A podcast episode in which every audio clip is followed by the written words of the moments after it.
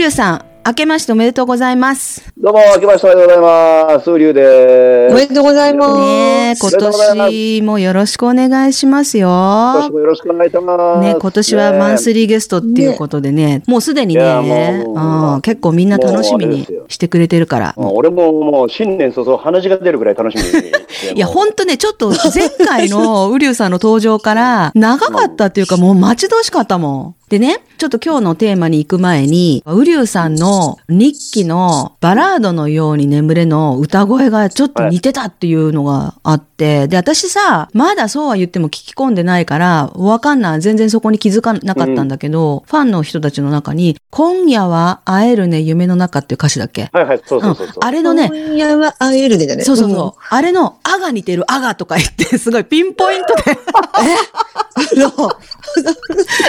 あが似てるって言って、すごい、あが似てるってことピンポイントで来たねたまたまだよ、たまたま。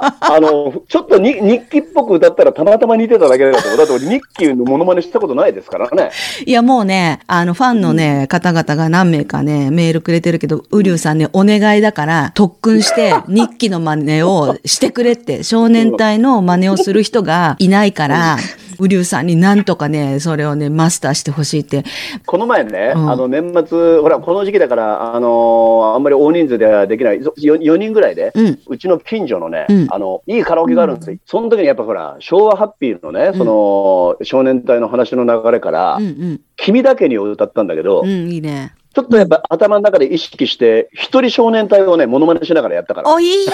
それ聞きたい。全然その似てないんだけどね、似てないんだけど、あイメージね昭和ハッピーつもりでねなそういう話になったから、うん君だけに、ただ君だけにってこう、かっちゃんをちょっと意識してわかる。わかる。うんほんで、東、東のとかちょっと鼻をつまむわけよ。あ夜が星空の雨の目 が風って感じで。似てるかも。でしょリッキーは、君を見つめると、僕の腕の中は、ああ、いいじゃん。ちょっと、もうそれ、ちゃん、もうほんと特訓して、ちゃんとちゃんと披露しようよ。いけるよ、ウわかりましたリュウさん。すごいね。時間の海へと漕ぎ出すよ。好き、その歌、バラードのように眠れ。ストライプブルーのさ、うん。天気雨濡れながらヤシの木に隠れた一つのソーダを飲めば照れてる関節キスここもこっちの方が歌いやすいんですよ。ちょっ実況やるならストライプブルーの方が歌いやすい。ああ、じゃあちょっと、あ、でも、バラードのようにの、あが似てるっつってやつやってみて。あってどこどこ？あの、今夜も会えるね。バラ、あ？違う。ああ、そっち今夜か。も会えるね。バラのように眠れ今夜は会えるね夢の中あ、似てるかも。私まだ、会えるね夢の中からたまたま似てたんだよその時ウリュウさんお願いしますよ。ちょっと時間かかってもいいから。さっきの二人？二人じゃなくてなんだっけ？なんだっけ？君だけに君だけ君だけに似てたよ。それだ今今二人って言ったけど二人の方が歌いやすいよちょっと歌っていい、うん、やって。どうしてそんな風に自分を辛くするの？これかっちゃんね似てる。うん。次東いきますよ、うん。僕になって過去なら一つや二つあるさ それ鼻つまんでんの？もう鼻つまんでんの日記のパート行くと、うん。すべて預けて、僕の胸に預けて、こんな感じで。もう日記はすごいね。歌うまいな。うん、ちょっとや、やってよ。まさか3人できる、3人やれるとは思わなかったけど、うん誰かがでも、ふっくんの真似もできるから、渋垣隊の真似もできるんじゃないかとか、全員。もう、もうこうなったら、昭和のジャニーズ全部制覇しましょうか。やろうよ、やろうよ。タノキンから始まって渋垣、そしてあのー間に中村茂之まで入れてね、ええやっちゃおうかな。あ、いいね。あの、中村。茂之の歌の特徴とか、福ちゃんイメージある？覚えてる？どんな？中村茂之は、声はもう全然覚えてないな。顔、だモノマネされても顔と髪の毛は覚えてるけど。Do the fashion ね、Do the fashion。ロサンゼルスオリンピックに、イーグルスってあったじゃん、ジャニーズの。あ、イーグルスイ大沢君とかいたーグルスに大沢さんとあれがいたんだよね。宇宙海さんがいたんだよそうね。そうそうそうそうそうそう。ね、うちさん、中村茂之もいたよね。いたいたい。たいたいた。で、なんかね、気がついたら、あのーレッツゴーヤングのサンデーズに加入したから、ソロであれしたんだよね、デビュサーサンデーズって他に誰がいたうん中村繁之とサンデーズ。サンデーズはほら、時期によって変わるから、中村繁之の時は誰がいたのかな？ちょっと俺も覚え竹本てないな孝之？竹本孝之いたような気がする。テルとジンジンあと、とっておきの君だね。とっておきの君を、似てるじゃん。とってお俺大っ嫌いだったけどね。あ、これ、これカットカット。え竹本孝之カット カット。今かっこいいよね、福ちゃんね。あ、そう、今なんかほら、あの、農農業、農業やりながら、ね、そうそう。あの、アそうアーティスト活動してるんで、なんか芸能人って農業やる人結構多くない？多い多い。CCB の人とかもそうじゃんね。あ、そうなの？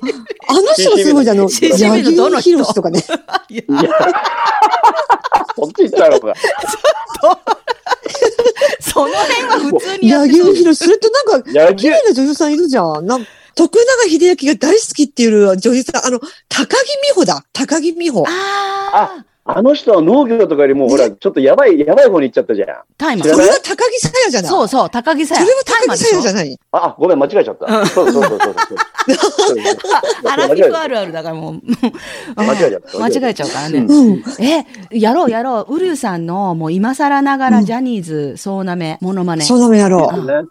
タノキントリオのほら、あの、ときめきはテレパシーって曲をさ、うん。トシちゃん、マッチ、ヨッちゃん3人モノマネしたじゃないですか。うんうん。あれもだって俺実を言うと、人前で公表したの初めてでしたからね。そうなの、タノキントリオのあの曲を歌ったの初めてですからね。記念すべき日だったの。ときめきはテレパシーを歌ったの。いや、あれもすっごい評判良かったよ。だから、今日は、あれでしょ、うんウリュウさんの大好きな、よっちゃんの話してくれるんでしょ？いやー、よっちゃん聞きたい。ちょっと待って、よっちゃんの話聞きたいでしょ？よっちゃんね、福ちゃん、よっちゃんって言ったら何って、もうよっちゃんって言ったらもうザ・グープル気まぐれワンウェイボーイと、うんロックントゥナー、あ、あえてもう一個なんかあったじゃん、有名な歌。誘惑迷惑が憎めないのが憎いのさじゃあないの、。それそれそれ、それ知ってる。そうそうそう、憎めないのが憎めない。そうそうそうそう。願い二曲ぐらいしかわかんないのね叶うなら、君のすべてが欲しい。だよね。え、それよっちゃん？今の家賃だけどあ、今、家賃心の鍵を開けたとき。これよっちゃんだよ。てる。似てる。そもそも、ウリュウさんの一番最初にやったものまでってもしかしてよっちゃん？トライしてみたやつ。あのね、それがね、本当記憶にないのよ。あの、あ、西城秀樹か。西城秀樹。多分西城秀樹だと思うんだけど、モノマネをしようと思ってやったことっていうのって多分全然もう後で、気がついたらモノマネになってたんだと思う。ああモノマネをトライしようとかではなく、うん。そういった意味ではトシちゃんじゃないかな、トシちゃん。何言ってんの、山本。これだよね。似てるよ。すっごく。な、何言ってんの、山本。似てる。田原俊彦。ポストの俺の恋人。差出人は君。あのさ、ちょっと待って。あの、この間、この間、あの、気まぐれじゃなくてなんだっけ、あの、タノキンで3人で君に送る言葉。うん君に送る言葉。あれの、一人ずつ三人やってくれたじゃん。あれ三人やっぱ並べてやってくれるとすごいわかりやすいの。もう一回やって。聞いてない人もいるかもしれないから。じゃあ行きますよ。うん。よっちゃんから。砂煙が舞う。へいへいへい。ノブレーション。俺のギターで歌おうぜ。次、マッチ。バイクを倒して、近藤正彦、朝日を二人で待とうぜ。いい人ねとささやかれ。田原俊彦、ポストの俺の恋人、差出人は君。そのさ、私その、田原俊彦のさ、他の音が好きなの。た、た、田原俊彦ってなんかさ、他の音がすごい好きなの。なんか、モノマネ講座も今度やってよ。あの、ウリュウさん。え？私、モノマネ講座。なんあ、かモ、ノマネ講座、いいですね。モノマネ講座もういいですよ。できますよ。なんていうの、似てなくても私たちがこう、挑戦、コツがあるでしょ？ポイントとか。田原俊彦、田原俊彦。た、田ターラ原俊彦。としこ。ターラとしこ。タターラ、ターラって言うんだ。歯がないよ、ターラ。ターラとしこ。あの、口が閉まらない。デヴィ夫人がアーターって言うんだよ。ターラとシーコ。あ、あ、今、メイちゃん似てたよ。メイメイちゃん似てた、メイちゃん似てた。ターラとシーコ。タハラ、タハラの歯歯をね、言わない、あまり言わないの。タ、ターラ、ターラ。ターラとシーコ。ターラ、ターラ。そうそうそうそう、ターラとシコ。ターラとシーコ。あ、似てる。メイちゃん合、メイちゃん合格。似てる。ちゃんもやってよ。メイちゃん合格だわ。ターラとシコ。福ちゃんもっとあの声高く、高くというかもっとあの、もっとこうバカっぽく。バカっぽく。バカターラとシコ。ターラとシコ。ターラ。ちょっと こんばんは、ターラとシコです。ダメも、もっと、もっとね、もっとね、こう、あの、な、なんだろう、ちょっとラリってる感じ。ターラとシコ。何言ってんだろう何言ってんだよ、もうと。タ言ってんだーラとシコ。こうしたが僕の恋人、差出人は君。違うか。これちか。ちょっと違う。ちょっと、ちょっとしっかりしゃ、しっかり喋りすぎ。あ、しっかり喋りすぎ。福ちゃんさ、この間、この間さ、うん福ちゃんがラブシュプールだっけ？歌を聞いてて、途中でドイツ語が出てこなかった。あ、そうそう、ダンケシェン。だ、だ、大形して、大だよね、ウリさん。ダンケシェンだよね。ドイツ語だよね、あれ。大形して。双子座の恋人たち。ダンケシェン。ねえ、ねえねえ、あの歌詞おかしいよね。私、だいぶ前にも言ったけどさ、ウリュウさん。ねえ、あれさ、なんかキスしまくってる歌詞なのに、最後の方で初めての口づけとか言うよね。え、キスしまくってたっけねいや、だって歌詞の途中で、うん朝も昼もキスの雨さ、君と僕、ダンケしてんだ。で、最後に、明日の朝、初めての口づけをって言うじゃん。あれ、キスしまくってるの、ま、あ、つながりがおかしいね、つながりが。バカっぽく歌うのにちょうどいいんじゃない？気づかなかったな、それ。でしょ？うん、気づかなかっ私ね、これね、あの、トシちゃんが新曲で出した頃から気づいてたの。た。あいやちょっとね俺ね、俺ね、ちょっとふと思い出したんだけど、俺、歌詞カードを見ずに聞いてて、青い空光る、この僕待つよって歌詞があるの知ってる。この僕う何、んうん、わかる。この僕待つ。この僕待つ。あ、待つ？この。僕待つなのよ。ウェイティング。歌詞カード見見ないで聞いてたら、うん今言ったように、僕待つってなんだと思って。わかるわかる。お歌詞カード見ないとわかんないのいっぱいある。僕、僕待つって意味なんだろうなと思ってずっと思ってたのよ。この僕待つよなんだよね。うんこの僕待つよなんだけど、歌詞カード見ないとわかんないなんだよダンケシね。ェーンは受けたな、うんで、福ちゃんがさ、動画を送ってくるわダンけ。ケシェン。何分何秒のところからとか言うからさ、待ち構えてさ、見たらさ、トシちゃんが夜ヒットでアップでダンケシェーンって。で、なんでダンケシェーンなんだろうなって。似てないか。あ、ドイツ語でおめえちゃんとか言って送ったよね、私。うんでね、なんでだろうって思ったの？そしたらさ、あのジェミニ Y と S っていう映画って、サブタイトルみたいのが、ウィーンからの手紙じゃなくてなんだっけ？ウィーンって出てくるでしょ？ウィーン物語。ウウィーン物語。で、ウィーンって、そうだ、ウィーン物語、ジェミニが入ったやつだ。うん。あ、うん。オーストリアってドイツ語じゃん。だからかなと思って。そうなの？そうだからあの それこ、それすら知らない。映画自体がうんウィーンで撮影してるんですよ。だからダンケシェーンなんだ。私笑っちゃったな、あれ。あの時笑ったね、ちょっと。映画のその何、こう、エピソード、それどこで撮影したとかいうの知らなかったら、うんちょっと突然すぎますよね、そうダンケシェーンはね。ダンケシェンってサンキューって意味？ありがとうって意味？そうそうそうだよねあ。りがとう、ありがとう、あありがとうりがとうでしょ？だからあの時ありがとうって言ってんだね。どういう歌詞前後わかんないけど。ありがとうっつってね。うんありがとう、双子座の恋人たちだ。昼も夜も似てる？と、としちゃん。語尾をもっとふわっと音程を外すの。昼間、夜間。すごい昼も夜も。まだまだ音がちゃんと、音ちゃんと取れてるから。ちょっと外すって難しいよ。夜間、まう、まう。まう、まう。じゃあ、外すって難しいよ。前さ、あの、ウリュウさんが野口五郎をいい気持ち歌ってくれた時に、最後を外すとか言ってたじゃん。外すっていうか、その、違う飛んでいくんだよね。音にする音が、最後の音だけ飛んでいくのよ。うん。あれと、急に綺麗になったあの子にキャンパスの噂広がるってこう上に上げちゃうの。難しいよと思って。口で君のことをそんだから野口五郎っぽ好くなるき、それ。ああ、ごめんごめん、話が話がそうやってそうやって、よっちゃんね、よっちゃん。そうそう、よっちゃんですよ。よっちゃんよっちゃん今日はじゃあ、あのーよっちゃん、そしてザ・グッバイをちょちょっと、プレゼンねあのーうんの魅魅力語りたいと思うんですけどね。うん。多分だからさっき福ちゃんが言ってた通り、世の中のザ・グッバイ、よっちゃんに興味のない一つの、要はたのきんトリオのよっちゃん。うんううんん。イメージって言ったらもう、トシちゃん、マッチのちょっと影になんか埋もれてしまって、デビューのタイミング逃して、ザ・グッバイというバンドでデビューして、うん。気がついたら本当にザ・グッバイになっちゃったっていう印象だと思うね。でもね、その、さっき言った、ロックツーナーアイテあるじゃない。気まぐれワンベイボーイね。この曲って最優秀新人賞を取ったわけです。トシちゃん、マッチ、渋垣隊、よっちゃん、全員新人賞を取ったわけですよ。今、ザ・グッバイ再結成して時々やってるんですよね。でもね、うん気まぐれワンワイボーイは絶対やんないからね。なんでだええなんでかといううと、ん気まぐれワンワイボーイはザ・グッバイ作詞作曲じゃないんです。あれだけ自分たちで作ってないから、グッバイ自身あの曲やりたくない。気まぐれワンワイボーイを。っていうか逆に、あ他の曲全部自分でうん、自分たちでやってんの？そうなんです。だからね、こちょっと話を戻しますけど、うんうん。まずじゃあ、うん。タノキントリオのよっちゃん、タノキントリオのよっちゃんつうので、タノキン映画、ブルージーンズメモリー、うんうんそのググッドラックラブっていう映画、うん。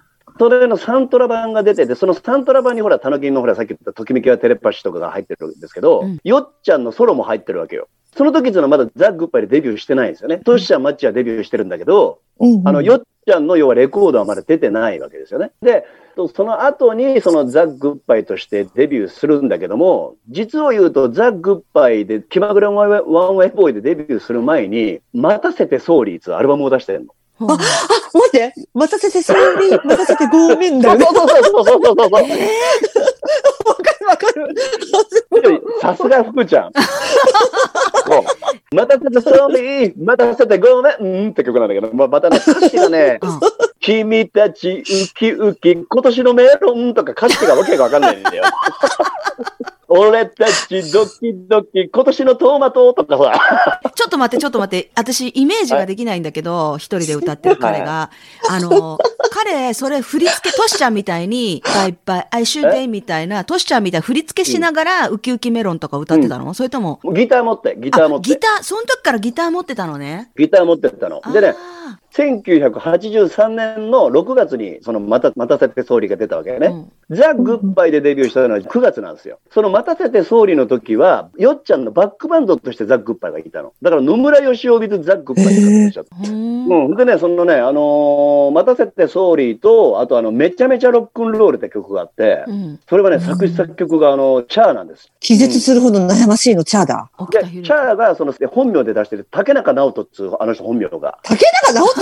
あの、あれじゃなくて。そう竹中直人あの俳優さんと一緒の名前だ。うんうんうん。字が違うんだけどね。スタジオとか、あの、レッツゴーヤングとかに出てた時は、うん待たせてソーリーとめちゃめちゃロックンロールで出てたの。でもシングルカットはしてないんですよ。野村義雄のソロアルバムとして出してる。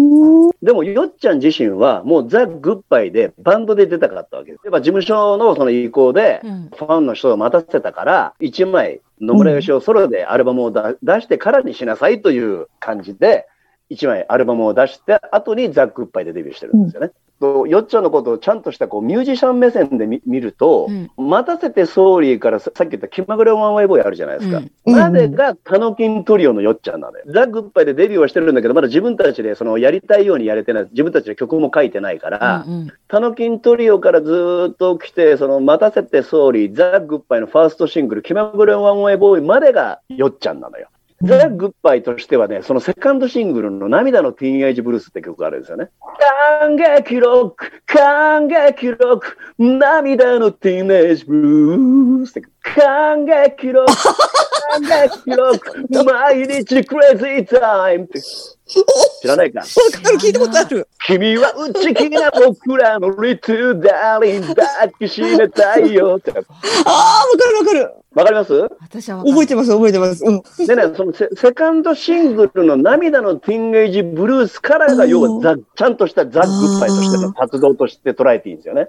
うんで、そのセカンドシングルの涙の Teenage Blues から、そこからまあザ・グッバイとしてこうテレビ出たりとかね、いろいろしてるんだけど、結局ザ・ベストテンにも入らず、うんうん。で、自然にこうヒット曲も出ずに消えていくわけなんですけど、うん1985年のね、僕色に染めてって曲があるのね。あの、12インチシングルなんですけど、その辺からはね、もう本当にちょっとなんだろう、もうジャニーズのバンドの枠じゃない。順番に言うと、ファーストが気まぐれ One Way Boy で、えー、涙の Teenage Blues、 Modern Boy Rhapsody、誘惑迷惑、憎めないのが憎いのさ、 Trouble Generation、気分もやもやさらさらチクチク。うんここまでがザ・グッバイ、アイドルザ・グッバイなんですよね。うんその次の僕色に染めてからは、もうちょっとなんつうんだろうな、月刊平凡とか明星に出ちゃ、ちょっと出るのが違和感があるさ。事務所は同じくジャニーズのままだから、うまく世の中に認知してもらえなかったってあれで、音楽的にはすごくなったのよ、そっから。ただテレビに出てなかったから、あんまり YouTube にザック・グッバイのそのテレビに出た映像がないんだけども、あこの話を聞いて興味も、ちょっとグッバイってどんな感じなのかなって思ってくれた方は、うん YouTube にね、ザ・グッバイの全シングルがまとめてある。それを聞いてもらえるとわかるかもしれないね。その、アイドルザ・グッバイから本格派ザ・グッバイになったうん。最初の歌ってなんだっけ？僕色に染めてあ。僕色に染めてそれはどういう意味でその脱皮だったと言えるの？なんか雰囲気が変わったの？それと曲調が変わった？の曲調も、曲調がもうアイドルの曲じゃないね。今でこそいろんなその、あの、ほら、ジャニーズの男組が出てきたり、TOKIO が出てきたり、うん。そのバンドが出てきたけど、うん。当時ってほら、本当その、そね。ジャニーズでバンドっつうこと自体が斬新だったじゃないですか。うん。まだよっちゃん17歳とか18歳でしたからね。そのバンドのメンバーもちゃんとオーディションをやって入ってきた人間だから、その、ちゃんと演奏もしてえええじゃあ、うんあのそのアイドル的なルックス云々とかじゃなくってミうんュージシャン、楽器を演奏する人としての能力がある人たちが本当にちゃんとバンドそうメンバーだったそうそうそわけう。そうそうそうそう。うん。だから顔で選んでないのよ。本当にちゃんとこう音楽が好きで、だからさっき言ったその僕色に染めて以降は、あの音楽評論家が時々書いてましたからね、もっとグッバイは認められてもいいって。その辺に関してよっちゃんとかも違和感感じてたのかな、だと思うんですよね。まあだからその、よく言うと自由にやりたいことをやらせてもらってた感はあるんですけどね。うんうんセールスの面ではやっぱ伸びないですね。それなんでかやっぱアイドルのファンってさ、そんな音楽的なことを期待しないじゃん。求めてないから音楽的なね。うん求めてないいし、音楽的なことっつうのって。で、逆にその音楽好きなファンからすると、あの、アイドルのよっちゃんだろうっつう感じだろうから、立ち位置が中途半端になっちゃうわけですよね。確かに。でも、ところがちゃんとアルバムを聴いてみると、ものすごくちゃんとした音楽やってて、ザ・グッバイほどあの、ビートルズ・ラブのバンドはいないです。え、どういうことってこだとからね、よっちゃんもそのやっちんもザ・ビートルズ大好きで、ザ・グッバイのファーストアルバムが Hello The Good-Bye って言うんですよね。でも、ちょいちょいそのなんだろう、もうタイトルにもビートルズのあれが入ってるし、そうだね。あの、曲のエッセンスも、オマージュといえばオマージュなんですけどね、ちょっとそのままやりすぎて、やりやりすぎだろうっていう感じの曲もあるんですけども、あまあ、なんせビートルズ色がすごい強くて、あ。へえ。ちなみにやりすぎだろっていうのは何？真似しすぎなんじゃない？やりすうん。ああ、もう数いや数えたらキリがない。あ、そんなたくさん？でもね、そのね、最終的にね、やり方が、うんそのやりすぎ方が突き抜けてんのよ、グッバイで。それ何かっつったら、うんビートルズの曲を真似てるとかそういう次元ではなくて、うんザ・ビートルズの活動をそのまま真似したっていう感じなのね。それどういうことかっていうと、うんビートルズ、ビートルズもその要はデビュー当時でアイドルバンドみたいな感じだったじゃないですか。女の子にキャーキャーキャーキャー言われて。うんうんでもね、何枚目かはちょっと Revolver とかさ、あの辺のアルバムになるともうライブ活動をやめて、あアルバム、レコーディングだけに集中するようにななったわけです。それの集大成があの、 Sgt. Pepper's Lonely Hearts Club Band だっけ、あれがビートルズのこれが一番名盤だと思うんですけどーも、うん。グッバイもさっき言った僕色に染めてあたりから一切もうテレビにも出なくなって、5枚目のアルバムのグッバイの Fifth Dimensions アルバムがあるんですけど、うん。それがその辺になるとね、もうあのビートルズの中期って、ジョージ・ハリスンがインドに渡って、ほら、シタール、シタールを学んで、そのビートルズに導入したりとかしてるわけですビートルズの Revolver のアルバム。グッバイも5枚目のアルバムでは、そのリボルバーにちょうど位置するアルバムは、うん。シタールを導入したりとかしてね、もうビートルズ同じことやってんだよ。ちょっと、グエン、オヨン、ゴエン、ゴエンみたいなやってる。ああとあの、ビートルズのあの、ホワイトアルバムっていう2枚組のアルバムがあるんだけどあ。も、うんちょうどその、なんだろうな、解散間際かな、うんビートルズと同じように2枚組のホワイトアルバムをグッバイも出してるんですよね。アルバムの枚数とかもほぼ同じなんですよね。アイドル色もちゃんとありながら、うんビートルズのオマージュも受けてるから、うん仕上がりとしてすごいキュートなんですよね。ちょっとぜひ、こう、ザ・グッパイのこのそのシングルコレクションみたいなのがあるから、うんうんデビュー曲からずっと順番に聴いていくと、あ、ここまでが要はアイドルのあのよっちゃん。こっからは本当にもうなんかその、ちゃんとしたバンドとして、ジャニーズうんぬんとかじゃない、うん。ちゃんと本当にやりたいことをやってるザ・グッバイなんだなっていうのは多分わかると思いますよ。この間少年隊の時もちらっとこんな話になったけどその自分たちのやりたいこととか方向性とか、その才能の、まあ、レベルなりその向いてる方向っていうかさそういうのと事務所のうん。カラーが違うっていうのは結うん構影響力が大きすぎるね。なんか今い話聞いてて思ったのはジャニーズ事務所だったからプロモーションの方にもあんまり力入れてなかったんじゃないかなって思ったりとか。いや、グッバイにはね、多分入れてなかったと思うね。多分よっちゃんが言うこと聞かなかったからだと思う。ああ、結構あそういう感じの子なんだ、よっちゃんって。いや、ちょっと多分、多分だから、そのジャニ、事務所の方針としては、そのさっき言った待たせて総理、2アルバムを出して、そのまま要はそのちょっとアイドル色の強いよっちゃんのまんま生かしたかったと思うんだけどうんうんだろう、ね。多分よっちゃんはもう、あの、もう、ボーカリストとして自分が出たくなかったらしいの、世に。だからもうギタリストとして、あの、でも、でも結果、浜崎あゆみさんのバックで、ね、うん。うん。あのギター弾いて、今、今現在もギタリストとして活躍してるじゃないですか。だから変な話、も元のやっぱ根本的なところは違ったんだろうね。事務所がね、だからもしロックバンドとかを売り出しているような事務所だったら、ちょうどアイドルも流行ってるし、若いし、彼うんが若かったし、なんか喜んでプロモーションをガンガンしてたかもしれないよね。あ、そう、あ今、めいちゃんいいこと言ったけどね、多分ジャニーズじゃなかったら、ザ・グッバイの位置的なもんって CCB とかさ、あのあんな感じになってたと思う。だからジャニーズで出出ちゃったから、やっぱそのタヌキンのよっちゃんがバンドを組んでデビューしたっつう印象のままじゃないですか。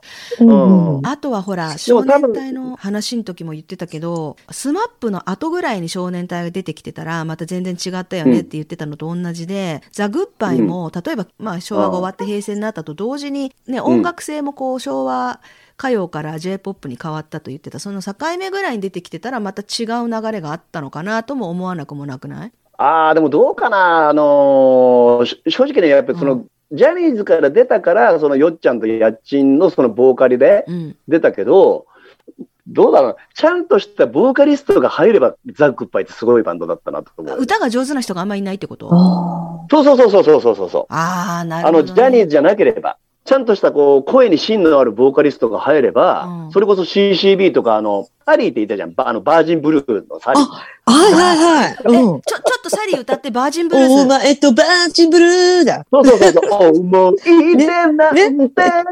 欲しくはないさだ。そうそうそう。おえ前とバージンブルーとかバさ、ーチンブルー。そうあの、サリーとかがね、CCB みたいなあ位置にはいけたと思う、ザ・グッバイは。ああジャニーズじゃなければね、俺の見解としては。ちょっとわ笑い話があってね、うん。俺高校の時にクラスメートと賭けをしたことがあるの、一回。当時みんなね、周りはもうボーイだったり、チームネネットワークばっかり、ね、そのバンドブームが来てさ、そんな感じだったけど、俺一人でザッザックパイってみんな言ってたよ、俺。そんな中ね。うんで、もうちょうどザ・グッバイが、そのジャニーズのバンドとしてはもうそろそろ限界だろうっていう時期に、うん祭り気分で低下チャンスってシングルを出したんですよね。で、それが少年隊東の荒野のテレビマンっていうドラマの主題歌だったんだよ。わかんない。いや、ちょっと覚えてないな。1987年なんだけど、今日ごめんなさい、なんか俺一人で暴走してない、うん。大丈夫いいよいいよ全然いい。いやいや、いい、いい。大丈夫？知識を入れてるうん。勉強の日。だ勉強の日。そうそう、だからあくま、そうそう、だからあくまでもね、こう、よっちゃんの、よっちゃんというか、ザ・グッバイの本当の魅力をちゃんと伝えたいことを俺一生懸命喋ってるだけなんでね。でね、その周りはボーイとか TM ネットワークなんだけど、うんこの曲は絶対もうほら、東の少年隊がひ君だけに歌ってるあたりだから、ああ、売れてた頃だ。うん。東のドラマの主題歌になったら売れないわけないじゃないと思うわけじゃないですか。うんうんクラスメートは、いやいや、まあ、グッバイ売れるわけねえだろうが、みたいな感じでバカにされてたんだけど、俺は賭けをしたわけですよ。うんじゃあ、この曲が、じゃあ、ベスト10に入んなかったら、うん俺、あの、一人1000円ずつやるよってかけたわけ。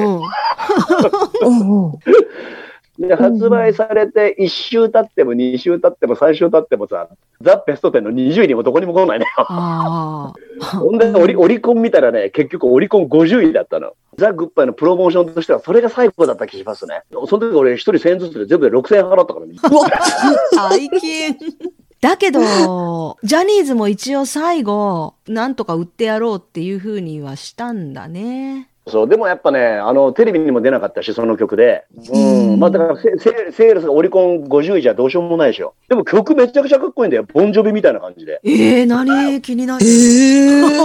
うん。へえ結構あの、ほん本当にあの、ボンジョビをなんかちょっとあの、モチーフにしてる感じの曲でね。ええかっこいいじゃん。うんギターのリフト。だそれだからザ・グッバイシングル特集のあの2にあるから聞いていただけたらわかると思うんですあ。聞いてみるあ。あ、わかった。で、そこで終わりじゃないんですよ。そっから2年間一切ザ・グッバイとしてリリースがなかったのね。1987年から。で、うんうんちょっとグッバイを忘れかけた頃に、うんよっちゃんがね、キョンキョンのバックバンドやったんだ。学園天国で。覚えてる覚えてる。うん。ヘイヘイヘイヘイヘイでさ、うんうん。うん、よっちゃんとあの CCB のベースの渡辺さんが、キョンキョンバンドについたわけですよ、よっちゃんが。プラス、あの、キョンキョンに楽曲提供もしたの、よっちゃんが。キスを止めないでって曲なんですけど、あ、あ、わかるわかる。うん。うん。Don't あちょっと stop kiss, don't stop kiss. あれ？なんか今、こ何？ごめん、うちでテレビが喋るんですよ、時々。不思議でしょ？テレビが電気切ってるのに時々喋るの、英語を。全そう今然意味がわかんない。なんでだろう電源切ってるのに、え、それで、Don't stop kiss, don't stop kiss. そうそう。わかるわかる。ちょっと、3うん。分以上ってあれよ、よっちゃん。ああ、そうそうそう、うん、止めないで、えー、だよね。う。その頃、ザ・グッバイとしてはもう全くその活動がなかなかったんですけど、そのキョンキョンのバックバンドをやって、キョンキョンに楽曲提供して、そのキスを止めないでオリコン1位になったから、もう一回よっちゃんに注目してみようということで、そのジャニーズがね、あ、の、吉尾の村 with ザ・グッバイ名義で2年ぶりにシングルを出したのよ。晩餐館って今日、あの25歳ついに、あの要は25歳をフランス語に、うんあの雑誌でもあるじゃん。うんううん。んうん。晩餐館で雑誌あるじゃない。うんそれが本当の本当の最後のジャニーズからのプロモーションでしたね。で、その時はね、もう、もうね、ビビるぐらいテレビ出てたの、晩餐館で。1989年かな。だからもうデビューから5年、5年ぐらい、5、6年経ってるんだけど、うんうん毎週のようにヒットスタジオとかミュージックステーション出てたんです。でも売れずに結局終わっちゃったって感じだね。で、それから、まあ、あの、30年ぐらいが経ち、うんここからが重要なんですよ。うん。1989年。それで、そこでザ・グッバイ活動休止ってことになったの。2004年。2004年だから何年経ってんだ ?15 年だ。なぜか知らないけどね、2004年にいきなりザ・グッバイのベストが出たの。ザ・グッバイのアルバムって CD 化されてなかったんですよ。1989年だからもうその CD の時代だったのに、ザ・グッバイってその音源化までされてなかったのね。ファーストアルバム以外は。15年経って2004年にそのザ・グッバイのベストが突然出たわけですよ。そしたらね、それが1万枚突破したの。だから要は俺みたいなやつがいるわけよ。いっぱい。世の中に。そうだよね。もうだから福ちゃんで言えば、そのいきなり沖田博之のさ、ベストが出たらももうね、2枚買うよ。服用と保存用と。う、そう、だからそう、それと同じような感じで、諦めてたとこに、15年の時を経てね、ベストアルバムが出たわけですよ。そしたらそれが1万枚突破して、新聞一面に載ったのね、うんそれが。そういうこう、事務所との折り合いとかがやっと解決されたんでしょうね、15年経って。その15年経った時っていうのは、ジャニーズ事務所はもう、要は少年隊みたいに対処してるの？もうとっくにやめてる、とっくにやめてる。キョンキョンの出した時はまだジャニーズだったのそうそうそうそう。あの、うん1989年まではジャニーズにまでいましたね。2004年にザック・グッパイのベストが1万万突破して新聞に出たことによってう、ん。全部のアルバムが CD 化されたんですよ。素晴らしい、それは。それはほんでね俺もう全部のアルバムが同時発売だったから、俺ザック・グッパイのために3万円近く使ったからね。そ れ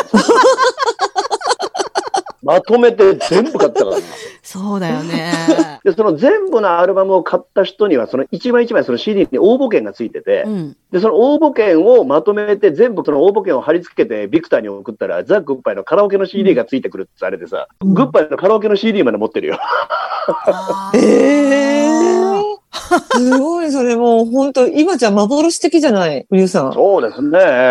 その時出たアルバムも全部今も廃盤になってるから、今日の話を聞いて、ちょっとグッバイに興味を持っていただいたとしてもね、アルバムが手に入んないんですよ。だからそこが、悔しいんですよねそっか。この間、ウリュウさんが言ってた、河合直子の、とアーティストとして出したアルバムってあったじゃん。なんだっけ？デイドリームコーストだ。あ、デイドリームコースト。あれをさ、うんうんうん。私検索してみたの。そしたらさ、何万円っていう値段がついてて、え、これどういうことって思ったの。つまつまりはさ、うん廃盤かなんかでもう売ってなくて、そういう、なんていうの、コレクターの人とかがこう出してる値段のことなのかなとか思ってさ。俺もだって、その、デイドリームコーストは、あれ6000円出して買いましたからね。えそれはもう中古屋で見つけたね。つうか、あの CD 化されてることを知らなくた、知らなかったからね。もう、見た瞬間にもう、即決めで買いましたね。いや、だからさ、この間ほら、実家に帰っていっぱいレコード持って帰ってきたって言ってさ、渋垣隊全部あるんだけど、これオークション出そうかなとか言ってたじゃん。うんあ、全部じゃないですけどね、一部。すごいいい値段つくんじゃないの？ところがね、あれ調べたんですよ。うんたらね、アナログ版はそんなにいい値段つかない。渋垣隊は安かったね。1枚400円ぐらいだね。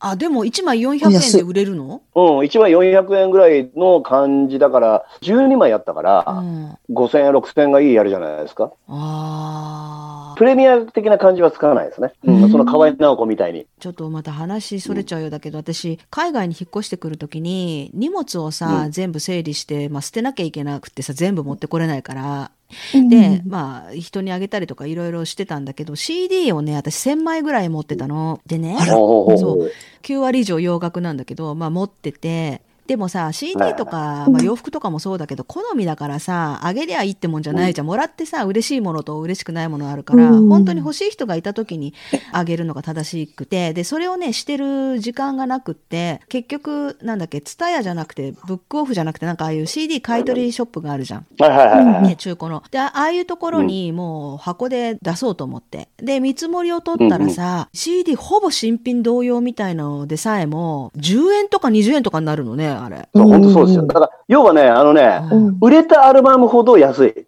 ああ、出回ってるから。そうそうそうそうそうそう。なの、そうなの。だから、あのーあの、売れてないアルバムほど価値があるんですよ。俺もたまにね、ブックオフとか行くんだけうど、ん。例えばじゃあ例を挙げたら、そのグローブとか、華原朋美とか。もううんうん50円とかだよ。売ってんの。あアルアルバムで。そう。アルバムで10円とかだから、それをだから5倍にして売ってるとかなんだろうね。そうそうそう10円で買い取って50円で売ってるみたいなね。うん。だから洋楽で言うと、例えば今、一発屋で売れた人いるじゃないそのあのタトゥーとかさ、タトゥー。ああ、覚えてるでしょ、福ちゃん。ロシアのロ二人組。シアの？ロシアそうのあの、そうそうそうそう。ドタキャンした人だよね。そうそうそうそう。女同士でキスするあの二人だ。そうそうそうそうそうそうそう。あん。あんなのもう多分100円とかだよ、今アルバム売ってんの。あの歌、あのベナドゥ、あのベナドゥみたいな歌だよね。結局飽きられてみんなが売っちゃうからもう市場に腐ることあるわけよ。あだから多分メイちゃんが持ってた、それなりにみんな売れたアーティストだと思うんですよね。うん、そうだあね。ー売れた。あともしくはものすごくあまりにもマニアックすぎて、もうそうそう売れないか。そうそう。そう。両極端だね、私が持ってたのは多分。ーなんかそれちょっと話はちょっと歌とはそれるんだけど、私あのソフトバンクのファンで、一回なんか宮崎のキャンプに行った時にね、もう十何年前なんだけど、とサインをもらうのね。で、普通の選手は、とファンがバーッと来て、まあ2、3人、まあ多い人は5人、10人書いて、さっともうバスに帰るんだけど、王貞治さんって、王会長、最後までサインするのね、あの人。最後の一人までサインするの、あの人って。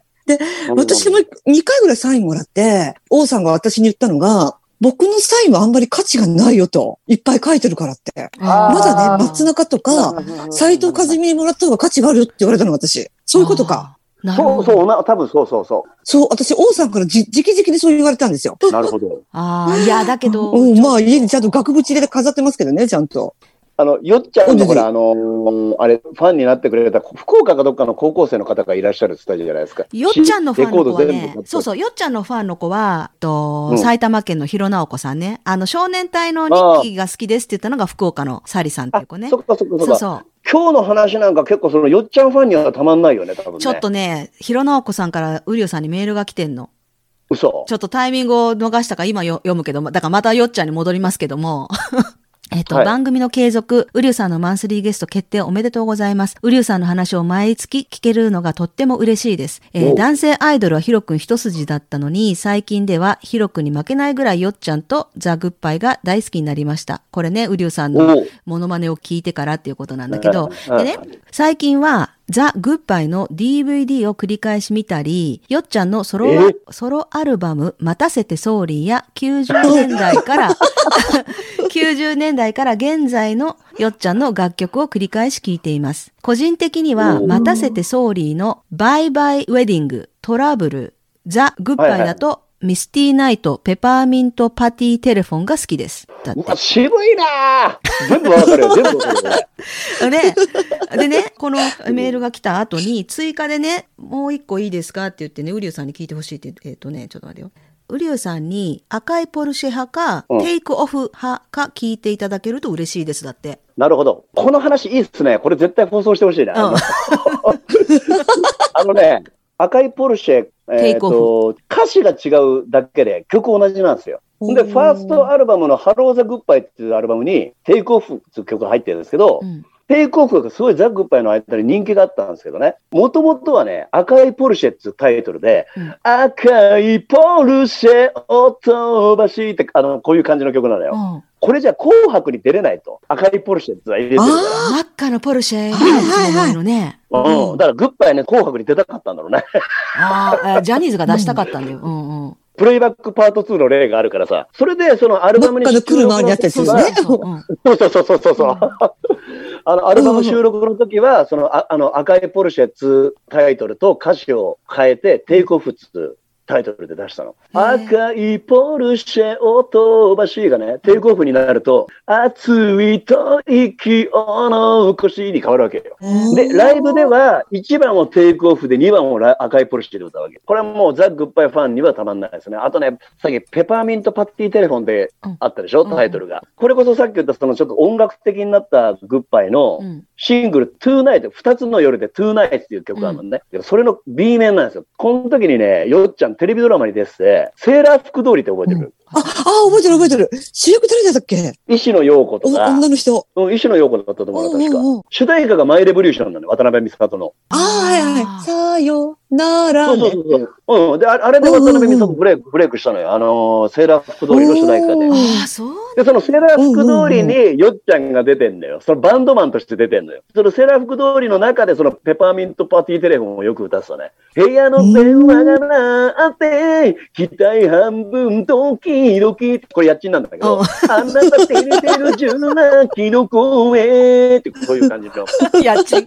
なかなかいいんですよね。ペパーミントパーティーテレフォンとあとな、な、えーそれと、ミスティーナイトだよねミ。スティーナイト。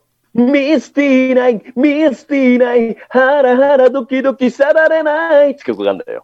またいいんだえよな。、アルバムの曲なんでしょ？それは。まあ、またこれマニアックな話なんですけど、うんアルバムでお蔵入りになった曲を、ごめんごめん、違うわ。ミスティーナイトはね、うん。アイドルの頃のグッバイだから、ビクター所属のキョンキョンとイオちゃん、松本伊代ちゃんと、うんおしゃべりのうんカセットテープ2本組のなんかこう、どう言えばいいんだろうな。アルバムとはまた違ったこう、本みたいになったやつだよね。パカッと本を開いたら、うんそこにカセットが2枚入ってるカセットが入ってるんうん。あったね、そういうの。アルバムとはちょっと違うんだけど、ななんだろう、それ、それの企画もの企画ものアルバムの中にそのミスティーナイトが入ってますね。CD に入ってるのは、その全部企画ものとかは全部その、なんだろう、あの、ボーナストラックでまとめて、ひっつけて入ってるんですよ。2004年に出たやつね。そっちで聞いたんじゃないかなとういう感じですけど。うん、ごめんなさい。もうよっちゃんの話になると俺熱くなっちゃうから、いやいやいやー喜んでくれる人たちがいるか。でね、あの、喜んでくる。うんちゃんはたびたびインスタライブをやっていて、コメントを読んでくれたり、返答ししてくれたりすることが多く、ギターなども聴かせてくれるので、昭和ハッピーの皆さんもぜひインスタライブを覗いてみてくださいって言って、なんか最近よっちゃん活動してるみたいよ、そういう。っあ、そうなんですね。ていうか、ここ数年は活動してるの、ちゃんと。ザ・グッバイとしても何年に1回かはやってるんですよね。だから今年、あ去年か、あ去年コロナだったからできなかったけど、前の年は35周年で、あの、中野サンプラザで、あ、もそう満杯ですよ。へあ、え。行ったんだ。うん。で、もうここ何年かは定期的にやってますよ。あとさ、家賃がライブもやってるよね。多分そうそう今月ね、家賃がどこかでライブやるよ。で、うんそれにスペシャルゲストで野村義雄って書いてあったような気がする。そう、あのね、ザ・グッバイってね、一番の魅力はみんな仲がいいんですよ。グッバイとしてじゃなくて、それぞれのソロの活動でもうんサポートで出るの。で、よっちゃんっていうのはもういろんなとこで活動、ほら、世良正則の、世良さんとユニットもやってますからね、よっちゃんって。よっちゃんのと、あのーとこに家賃とかが出ることはないですけど、あのー家賃のライブによっちゃんが出たりとか、そのドラムの光一さんって人、うん光一さんっていうのがいて、俺、俺同郷なの、大分なのよ。だからね、俺もう何が嬉しかったってね、その自分が青春時代の頃に、頃に大分にトシちゃんとかマッチは来なかったからね。でも、うんグッバイはね、何回も来てくれたの。光一さんが大分だから。えー、え素敵。ーだから俺多分グッバイハマっちゃったんだと思うんだよね。生ライブをもうほら、直に見たから。確かに確かに。生見ると全然ね、うんうんうん違うよね。そうそうそうそう。うん。それでなんかどんどんどんどんザ・グッバイにのめりいったんじゃないかなと思いますね。へうんえ。そうだ、マッチとトシちゃんとか来なかったんだ、福岡までか。大分にマッチとトシちゃん来た記憶ないな。あの、と当時俺が、あの、まだその楽器の頃は。うんで、よ、で、よっちゃんはその、グッバイで、多分3回ぐらい来た。光一さんの母校の文化祭にも来た。俺それ見に行けなかったけど。それすい。ごいね。他校の生徒が行けなかった。すごい。それすごいね。そうそうそうそうそんな感じうんへいや、それでさ、家賃がさ、結構人気があったんじゃない？なんか、そうなんですよ。あのね、うん。ー気まぐれワンウェイボーイデビュー曲ね、ロックトゥーナー愛だよ。うん。ロックトゥーナー愛の頃っつうのはもうよよっちゃんがメインボーカルだったんですね。うん。で、そのセカンドシングル、自分たちで作詞作曲をやり出したからのザ・グッバイっつうのは、どんどんどんどんやっちんがよっちゃんを食っていったわけよ。そうそうそうそうそう、そういうイメージある。なんか、あれ？ってよっちゃんのバンドじゃなかったの？メインボーカルになって、でもね、あのーこの前 YouTube でよっちゃんが言ってたけど、うんできるだけもう自分は歌いたくないんだ、なかったんだって。ギタリストの方に専念。でもやっぱほら、一応ほら、たのきんの。よっちゃんのバンドで出てるから自分が歌わないわけにはいかないから、ああの、要は、よっちゃんの意思らしいですよ、あれは。それは知らない人多いっていうか、うんみんな知らないね。壊れていった感じしましたねしたした。だから、世間的に見たら、その家賃が、どんどんどんどんよっちゃんを食っていっちゃったってのあるけど、多分よっちゃん自身がもう自分一人で歌うのは嫌だったから、うん。うんそれこそだから、そのビートルズでジョン・レノンとポール・マッカートニーになりたかったわけですよ。そっか。自分、自分がメインでバックバンドというよりは、もうジョン・レノンと、うんよっちゃんがジョン・レノンで、そうだね。家賃がポール・マッカートニーなんだよね。雰囲気で言うと。うんグッバイ結成に関してのあれを話しますと、うんもともと、家賃っつうのって、俺声、声枯れてきちゃったよ、お前、だんだんお前ね。大丈夫？ねなんか、潤して熱弁蜂蜜、熱弁して声枯れてきちゃって。蜂蜜を。もともとね、家賃が、あの、ジャニーさんに任せられて、グッバイのメンバーを集めるのに、よ最初、家賃は相談役だったわけです。でも、それが結局最終的に、ユー入っちゃうのよ、作ったら家賃が入ってう、んもともとだって家賃って、トシちゃんのピエロのバックで演奏してたからねおお。そうでしょう。そう私そう思った。あと、あの、あかねさん弁当とかにも出てたの、ドラマ。あ、あかねさんのお弁当ね。ああ、島茜さんの弁当大輔が出てなかった？島大輔出てあれ、あれ、あなかったっけ？れだよねあれにも、うんあれに家賃出てたの。八千草薫とかね。あかねさんが八千草薫だよね。もともとね、うんその家賃ってリリトルギャングスかななんか、兄弟ユニットでジャニーズで一回デビューしてるんですよ。タノキンより全然前に。へーあの、で、その後、アン、アンクスだっけな？ななんかその、だから、家賃はザ・グッバイ3度目のデビューなんですよ。それを多分知ってる人はかなりジャニーズマニアだと思うんですけどね。だからな、知らだから関係性的には多分、年も家賃の方が上だし、うんうんで、よっちゃんは多分その、そっちの方が立ち位置としては居心地が良かったんだと思う。あセンターよりも。うんギター弾いてる方が楽しいから、よっちゃんは。うそ。うん家賃とね、私間違ってた人がいる。あの、そう、やっとしちゃ農う。賃でしょ。そ農地だだって俺、何回かさ、あの、グッバイの話になった時に、姉ちゃんがねね、家賃のことを農地、農地してたから。う。じゃあ、のっち、のっ農ちとか地ってさ、あの、トシちゃんの後ろでなんかあの、き着ぐるみ、女の子じゃあの原宿キッスで後ろで踊ってた人。ねあの、恋はドゥの、恋はドゥって恋さ、なんか、あのうんよあの横にいた人形の中の人で。人形の中の男の子。うん。人形？野よ、よしゆき、野よしゆきとかそういう名前じゃなかった？野よしゆき。俺レコード持ってるよ。大丈夫マイフレンドって曲だ。大丈夫大丈夫マイフレンド。大丈夫前大丈夫マイフレンドだよ。それ映画のさ、主題歌じゃなかったそうそうそうそうそう。え、で、あの、うんトシちゃんの後ろで踊ってた人たちっていうのもジャニーズなのあれジャパニーズジャパニーズ。ジャパニーズあ、ジャパニーズ、パ、パだけ PA だよね。そうそうそうジャンでね、パが PA。ジャパニーズね、ジャパニーズ。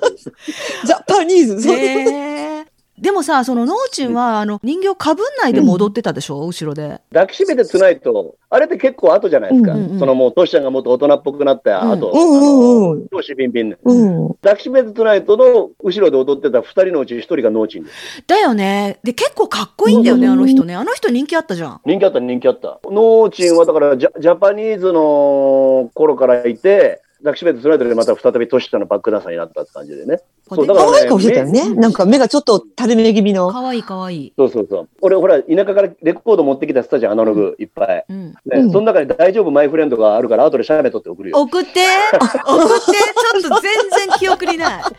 全然記憶にない。あの、私は大歌は知ってるよ。丈夫マイフレンしか覚えてないんだけど、全部歌えじゃあちょるっとあのあ、もう俺も寂しく覚えてないわ。大丈夫、マイフレンド。大丈夫、マイフレンド。大丈夫マイフレン大丈夫マイフレンド。懐かしい。